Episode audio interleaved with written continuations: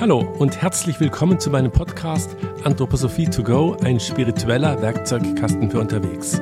Diesmal aus Ägypten, Luxor, Tal der Könige, denn dort bin ich gerade mit einer Reisegruppe unterwegs. Schön, dass du dabei bist. Zukunft braucht Herkunft. Odo Marquardt, der deutsche Philosoph, hat es so auf die kürzeste Formel, die nur denkbar ist, gebracht, dass der Blick zurück zugleich ein Blick in die Zukunft ist. Das gilt für die eigene Biografie wie für die Biografie unserer ganzen Menschheit. Goethe formuliert es etwas ausführlicher, du kennst vielleicht die Stelle, aber sie ist nicht weniger schön. Wer nicht von 3000 Jahren sich weiß Rechenschaft zu geben, bleibt im Dunkeln unerfahren, mag von Tag zu Tage leben.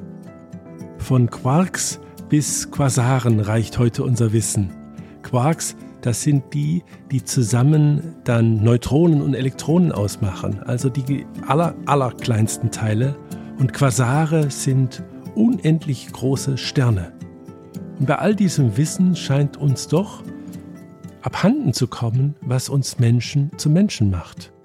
Und deshalb ist es so wunderbar, so belastend es für die Ausgrabungsstellen ist, dass jedes Jahr ungefähr drei Millionen Menschen sich die Akropolis in Athen anschauen und über 10 Millionen die Pyramiden hier in Ägypten, wo ich gerade bin. Und so viel da die Handys gezückt werden für die Tausenden von Bildern, der eigentliche Grund liegt ja tiefer. Ich glaube, weil all die Menschen fühlen, dass sie in diesen Altertümern Antworten auf sich und auf die Frage, was uns Menschen denn zu Menschen macht, finden. Ich will hier mal drei Gründe nennen, warum es sich lohnt, Geschichte zu betreiben, was die Frucht davon ist. Die erste ist, dass wenn ich den Sonnengesang von Assisi nehme, wenn ich hier, wie gestern in der Exkursion, den Tempel der Pharaonin Hatschepsut anschaue, ich glaube, du kannst gar nicht anders als groß und größer und immer größer von uns Menschen denken. Das ist die Lehre, die die Geschichte uns bietet.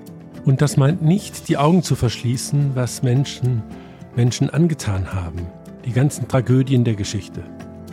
Zugleich ist Geschichte eine solche Fülle von Erzählungen, wie Menschen ihre Gemeinschaft, ihre Beziehung zum Geistigen erlebt haben und daraus geschöpft haben. Also ich glaube, wer sich unbefangen mit Geschichte beschäftigt, kann gar nicht anders, als ein spirituelles Weltbild zu entwickeln. Den dritten Punkt, den finde ich am geheimnisvollsten. Unsere menschliche Vergangenheit, von der Höhlenmalerei bis zur Quantenphysik, kann dir und mir enorm dabei helfen zu verstehen, wer wir wirklich sind. Und uns so Luft unter die Flügel der Fantasie wehen. Steigen wir ein. Das Vergangene ist nicht vergangen. Diesen Satz von Augustinus möchte ich an den Anfang setzen, und er sagt, dass das, was geschehen ist, immer noch präsent ist. Das ist uns ja in Bezug auf das eigene Leben vertraut, dass all das, was du erlebt hast, deinen Charakter mitgeprägt hat und deshalb zur Gegenwart gehört, ja sogar zur Zukunft. Da gilt, das Vergangene ist die Gegenwart des Vergangenen. Ein Satz, der das positiv beschreibt, ein wunderbarer Satz finde ich, ist, für eine glückliche Kindheit ist es nie zu spät.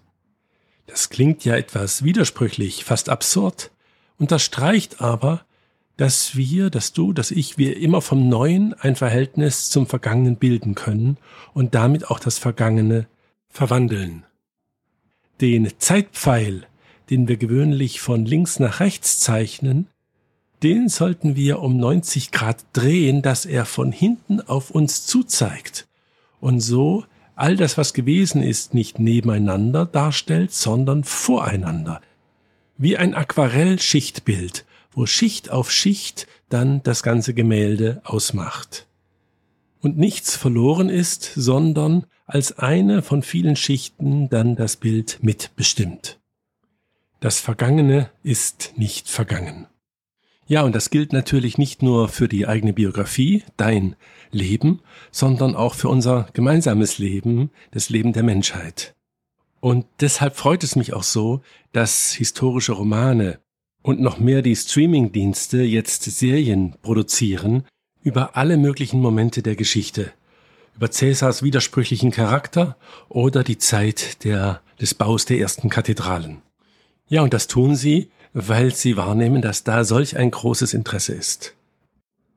Also gerade in einer Zeit, wo Orientierung gar nicht so leicht fällt, ist dieser Blick zurück das beste Mittel, um den inneren Kompass auszurichten. Und dass wir aus der Geschichte nicht eins zu eins lernen können, dass sich die Geschichte nicht wiederholt, das hast du wahrscheinlich dir auch mal so überlegt. Und ein interessanter Satz von Rudolf Steiner ist nun, dass er über diese ägyptische Zeit, die ich jetzt hier durchreise, die sich ja so ungefähr abspielt von 3000 vor Christus bis vielleicht 700, 800 vor Christus, dann der Gründung Roms, dass diese Zeit sich mit unserer Zeit spiegeln würde. Ja, das sagt sich so leicht, aber es ist ja merkwürdig, von einem zeitlichen Spiegel zu sprechen. Denn was ein Spiegel tut, ist ja, dass er das zurückwirft, was man optisch sieht. Und nun ein Spiegel in der Zeit? Das Wort erklärt Rudolf Steiner noch so, dass er sagt, unsere Zeit habe sich gewendet. Es habe dem Jahr Null eine Zeitenwende sich ereignet. Die Zeit wendet sich, sie spiegelt sich und wendet sich. Ich glaube, hier hilft uns ein Bild weiter. Die Kinder kommen von der Schule und was sie machen, sie schmeißen ihre Tasche in die Ecke und schlüpfen aus ihrer Jacke und dabei wendet sich die Jacke. Das Futter ist plötzlich nach außen und die Außenhülle ist nach innen. Die Jacke wendet sich, stülpt sich um. Und ich denke, so müssen wir diese Transformation der Zeit was in Ägypten geschehen ist und heute geschieht, verstehen, es ist eine Umwendung der Zeit. Das möchte ich gern mit drei, vier Beispielen aus der ägyptischen Zeit mit dir anschauen, weil ich meine, dass das ein unglaublich interessantes Licht auf unsere heutige Zeit, auf dich und mich wirft. Wer nach Ägypten kommt, meine ich, sollte zuerst nach Saqqara fahren, 20 Kilometer südlich von Kairo, und damit die großen Pyramiden von Gizeh erstmal beiseite lassen und die Stufenpyramide des Pharaos Djoser anschauen. Er ist eine der allerinteressantesten Figuren des alten Ägyptens, denn mit ihm beginnt diese unglaubliche Bautätigkeit über fast 3000 Jahre. Djoser, das heißt übersetzt, der den Stein öffnete. Er ist der erste Pharao der dritten Dynastie und vollzieht eine unglaubliche Wende. Mit einmal wird gebaut, was das Zeug hält. Und da ist diese Stufenpyramide von Saqqara das erste und mythischste und energievollste Beispiel. Aus einem einfachen einstufigen Grab hat Djoser mit seinem Bauherr und Leibarzt und Freund und Begleiter Imhotep eine sechsstufige knapp 70 Meter hohe Pyramide errichtet. Ja, sie hat heute noch unglaublich mythische Kraft, würde ich sagen. Und diese sechs Stufen dieser ersten Pyramide spiegeln dann übrigens die sechs Stunden bis zur Mitternacht von Sonnenuntergang und dann die sechs Stunden bis Sonnenaufgang. Das führt in die ägyptische Sonnentheologie und ist ein Thema für sich. Doch warum haben die Ägypter so unermesslich viel gebaut, ganz Ägypten angefüllt mit Pyramiden und Tempeln? Und die Cheops-Pyramide von Gizeh ja bis heute das größte Bauwerk der Menschheit ist. Das einzige Bauwerk, was von den klassischen sieben Weltwundern noch steht. Eine kurze Antwort gibt der Ägyptologe Jan Assmann. Die Welt des Wandels mit dem Bild des Ewigen auszustatten. Die Welt des Wandels mit dem Bild des Ewigen auszustatten. Ja, die Geschichte Ägyptens ist ja, ich möchte sagen, aus der alten himmlischen Einheit mit den Göttern, wie ich meine, herunterzusteigen auf die Erde, sesshaft zu werden und jetzt etwas vom Himmel mitzunehmen, das, was Bild des Ewigen ist, und das ist der Stein. Im Stein spiegelt sich der Himmel, denn der Stein ist so ewig wie der Himmel. Dabei ist nun interessant, dass die Ägypter zwei Namen für die Zeit hatten. Und der eine Name, der für uns jetzt hier wichtig ist, ist Jet, die Jet-Zeit, D-J-E-T geschrieben und im Bild eines Pfeilers dargestellt als Hieroglyphe. Ja, und diese Jetzeit, die symbolisiert das Ewige.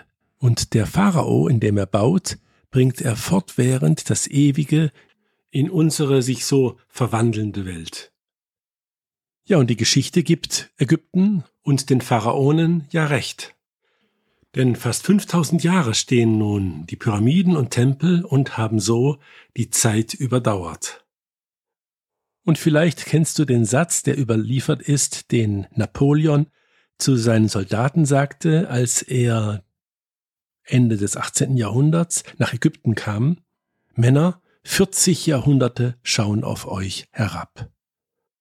Und jetzt ist es doch sehr interessant, wenn wir zusammen aus dieser ägyptischen Zeit 2500 vor Christus diese 4500 Jahre voranspringen in unsere Gegenwart und fragen, gibt es etwas, wo wir unsere Kultur so mit Ewigkeit ausstatten, so wie die Ägypter es durch die Bauwerke getan haben, durch den Stein? Bei uns sind es sicher nicht die Bauwerke, wir würden sagen, ja, die halten sicher nicht ewig, aber was? Wem geben wir diesen Status des Ewigen? Da gibt es etwas. Und wir empfinden es fast als eine Gotteslästerung, wenn jemand an diesem Ewigen rüttelt in unserer Kultur. Was ist das denn? So wie die Pyramiden zum Fundament der ägyptischen Kultur gehören, gibt es auch in unserer Kultur etwas, was so das Fundament bildet und wir ihm den Rang des Ewigen geben. Und das sind die Naturgesetze. Das Fallgesetz der Physik. Wenn du jetzt zum Beispiel einen Bleistift fallen lässt, dass da die Formel gilt für die Zeit, bis er auf den Boden aufschlägt, doppelte Höhe, sagen wir 80 Zentimeter mal 2, 1,60 Meter, geteilt durch die Schwerkraft der Erde, das ist die Konstante 9,81, davon die Wurzel, das gibt die Zeit. Das ist, wenn du es ausrechnest, 0,4 Sekunden. Vier Zehntelsekunden dauert es, bis dein Bleistift zu Boden fällt. Auf dem Mond dauert es eine Sekunde, weil da die Schwerkraft viel geringer ist. Da könnte man ihn fast noch greifen. Hier möchte ich eine kleine Geschichte einfügen. Mir ist mal so im Lesen der Bleistift, den ich in der Hand hatte, runtergefallen und dann habe ich mich nach vorne gebeugt, um ihn aufzufangen. Aber in dem Moment bin ich mit meinem C, ich hatte nur Socken an, gerade in den aufrecht stehenden Bleistift, der sehr spitz war, reingefahren, so dass er mir in dem C stecken blieb. Stell dir das mal vor. Ich glaube, wenn man das als Kunststück vorführen wollte, man müsste doch jahrelang üben. So ist das mit den Zufällen im Leben. Aber das ist jetzt nicht das Thema, sondern was ich ja sagen möchte, ist, dass dieses Fallgesetz, die Fallzeit ist die Wurzel aus doppelter Höhe geteilt durch die Schwerkraft, dass das in unserem Weltbild heute überall und immer gültig ist. Hier auf der Erde, auf Alpha Centauri und auf fernen Galaxien, heute wie vor zehn Milliarden Jahren. Das ist unser Weltbild, das ist, wo wir heute das Ewige aufrichten, dass wir heute davon überzeugt sind, dass sich Naturgesetze nicht wandeln, dass sie Teil des Ewigen sind, so wie die Pyramiden im alten Ägypten. Naturgesetze können sich nicht ändern, ja, sie dürfen sich nicht ändern, weil sonst unser ganzes physikalisches Weltbild zu wanken beginne. Der englische Buchautor Rupert Sheldrake der hatte ja diesen Bestseller geschrieben, Das Gedächtnis der Natur, und da schon im Vorwort mal die Hypothese aufgestellt, wie wäre es, wenn auch Naturgesetze sich wandeln könnten? Und er sagt dann so schön, dass damit sein Buch reif für die Bücherverbrennung sei. Ich hatte dann mal Gelegenheit, ihn zu interviewen, als er in Wien bei einer anthroposophischen Tagung mit Andreas Suchantke ins Gespräch kam. Robert Sheldrake war ein Vertreter dieser Idee der morphogenetischen Felder und Andreas Suchantke sprach dann über das Ätherische und im Gespräch zeigte sich, dass diese morphogenetischen Felder von Rupert Sheldrake und eben das Ätherische, wie es in der Anthroposophie dann heißt, gar nicht so weit voneinander entfernt sind. Ja, und Rupert Sheldrake entwickelt eben diesen Gedanken, dass Naturgesetze sich auch entwickeln könnten, nicht statisch sind, nicht ewig sind und damit dann die gesamte Idee des Urknalls wie ein Kartenhaus zusammenfällt. Denn das beruht auf dem Gedanken natürlich, dass die Naturgesetze hier und überall und immer gültig sind. Zur Anthroposophie gehört wie bei Rupert Sheldrake auch der Gedanke, dass Naturgesetze sich entwickeln. Sie sind gemäß Rudolf Steiner so etwas wie Gewohnheiten der Götter, die sich dann in die Natur einschreiben als Gesetze, aber dann durchaus auch sich wieder verwandeln könnten. Was also in Ägypten die Pyramiden sind, als Bild des Ewigen, diese Jetzeit, das sind heute die Naturgesetze, wenn wir ihnen diesen Status des Ewigen zusprechen. Die Sehnsucht nach einer unveränderlichen, ewigen Gültigkeit, was in Ägypten zu den Pyramiden führt, das spiegelt sich heute, zeigt sich heute in den Naturgesetzen. Deshalb finde ich, können wir ganz wörtlich nehmen, dass heute die Naturwissenschaft die Religion ist. So, das war das erste Beispiel, wo ich dir zeigen wollte, wie ein Blick auf die ägyptische alte Kultur uns einen Spiegel über unsere heutige Zeit vorhält. Jetzt komme ich zum zweiten Punkt, wo sich Ägypten heute umstülpt oder spiegelt. Und ich finde diesen Punkt fast noch aufregender. Wenn im alten Ägypten man jemand lobte, vielleicht ein Kind, weil es ein Bild gemalt hat, dann hätte man wohl gesagt, du hast es gemacht, wie es am Anfang war. Das war das höchste Kompliment. Und das war ja die Aufgabe des Pharao, den Ursprung wiederherzustellen. Ich glaube, das ist ein Gedanke, der uns doch ziemlich fremd ist, wo wir immer sagen, ja, das Neue, das Zukünftige ist das Bessere, herrscht in Ägypten das Bild, dass am Anfang es vollkommen war, der paradiesische Zustand, zu dem wir wieder gelangen müssen. Aufgabe des Pharaos ist es, den Anfang wiederherzustellen, es wieder so werden zu lassen, wie es einmal war. Das ist das zweite Zeitmaß, was die Ägypter kannten. Neben der vorhin erwähnten Jetzeit ist das die Nehe-Zeit, die Zeit des ewigen Kreisens. Die Zeit kommt wieder an ihren Ursprung zurück.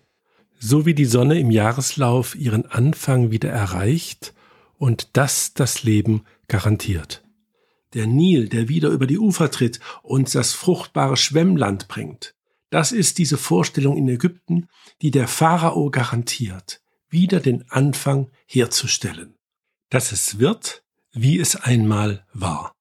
Und wenn man einem Pharao in Stein gemeißelt heute ins Antlitz schaut und diese parallelen Blickachsen nimmt, wie er in die Unendlichkeit schaut, da meine ich, haben wir das noch vor uns. Der Pharao, der in diese Vergangenheit schaut, die er wiederherzustellen versucht.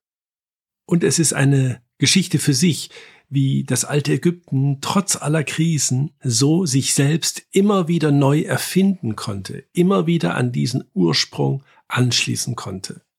Ja, auch da zeigt unsere Zeit ein umgekehrtes, ein umgestülptes Bild. Der Satz, das ist aber neu, klingt doch immer positiv. Und ich glaube, es ist ganz gut, dass in den letzten Jahren dieser Zukunftsglaube, dass die Zukunft immer alles ins Bessere wendet, doch ein wenig ins Wanken gerät.